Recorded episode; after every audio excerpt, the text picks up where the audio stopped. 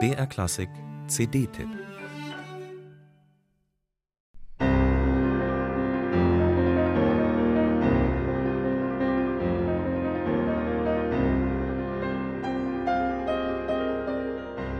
Was die Georgier singen, ist wichtiger als alle Neuentdeckungen der modernen Musik.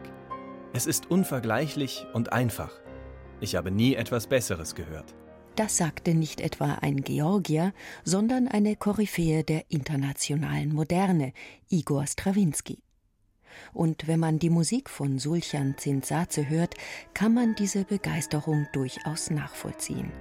Denn sie ist getränkt von der uralten polyphonen Tradition Georgiens, gefärbt von der typischen Quart- und Quintenharmonik der Folklore, geformt von den ungeraden Trommelrhythmen der Volkstänze. Gleichzeitig handelt es sich um anspruchsvolle, hochexpressive und packende Musik des 20. Jahrhunderts.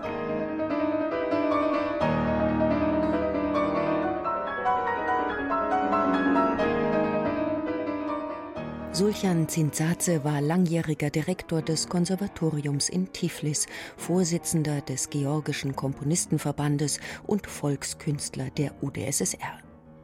Seine Bedeutung als Komponist in seiner Heimat ist etwa der Aram Khachaturians für Armenien zu vergleichen und somit kaum zu unterschätzen. Dennoch wurde es nach seinem Tod 1991 still um ihn und sein umfangreiches Schaffen, zu dem Opern, Sinfonien, Konzerte und allein zwölf Streichquartette gehören. Denn Zinsaze selbst war Cellist. Das Klavier war eigentlich nicht sein Instrument, und die nun endlich dank dieser CD zugänglichen 24 Präludien schrieb er 1971 für einen befreundeten Pianisten.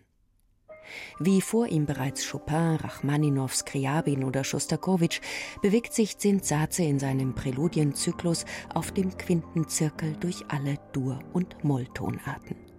Technisch extrem anspruchsvoll und pianistisch bisweilen unbequem, aber mit einem kaleidoskopischen Ausdruckspotenzial, das dem seines älteren Sowjetkollegen Schostakowitsch in nichts nachsteht.